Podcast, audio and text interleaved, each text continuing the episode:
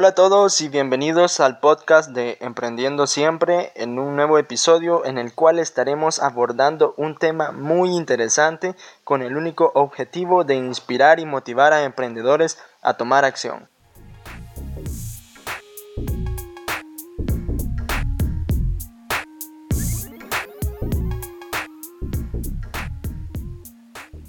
Muy bien, en esta ocasión estaremos aprendiendo sobre la historia de Gillette la compañía más reconocida a nivel mundial de herramientas afeitadoras, esas que nosotros utilizamos para afeitarnos el vello facial. En este podcast vamos a enfocarnos en el comienzo de lo que hoy conocemos como la compañía Gillette y en qué se ha convertido a lo largo de estos últimos años. Sin nada más que decir, vamos a ello.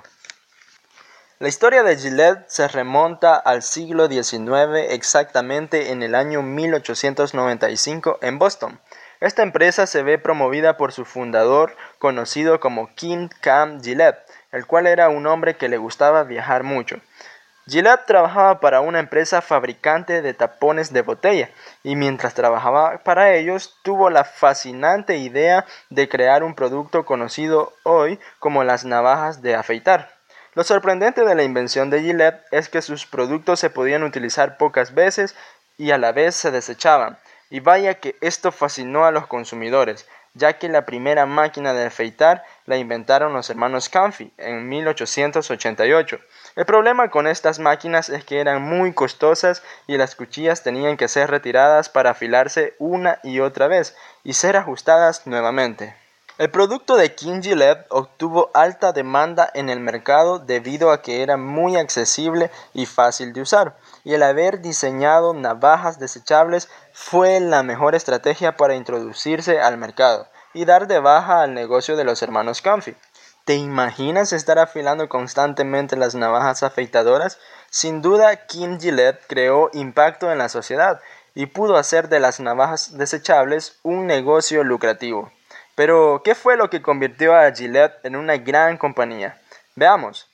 En 1901, para poder vender sus productos, Gillette fundó la American Safety Razor Company, que pasó a ser Gillette Safety Razor Company un año después. Un momento de crisis y guerra se convirtió en la oportunidad perfecta para Gillette en 1914, durante la Primera Guerra Mundial época en la cual la compañía Gillette hizo un convenio con el gobierno de Estados Unidos para suministrar maquinillas afeitadoras a cada hombre enlistado para ir a Europa.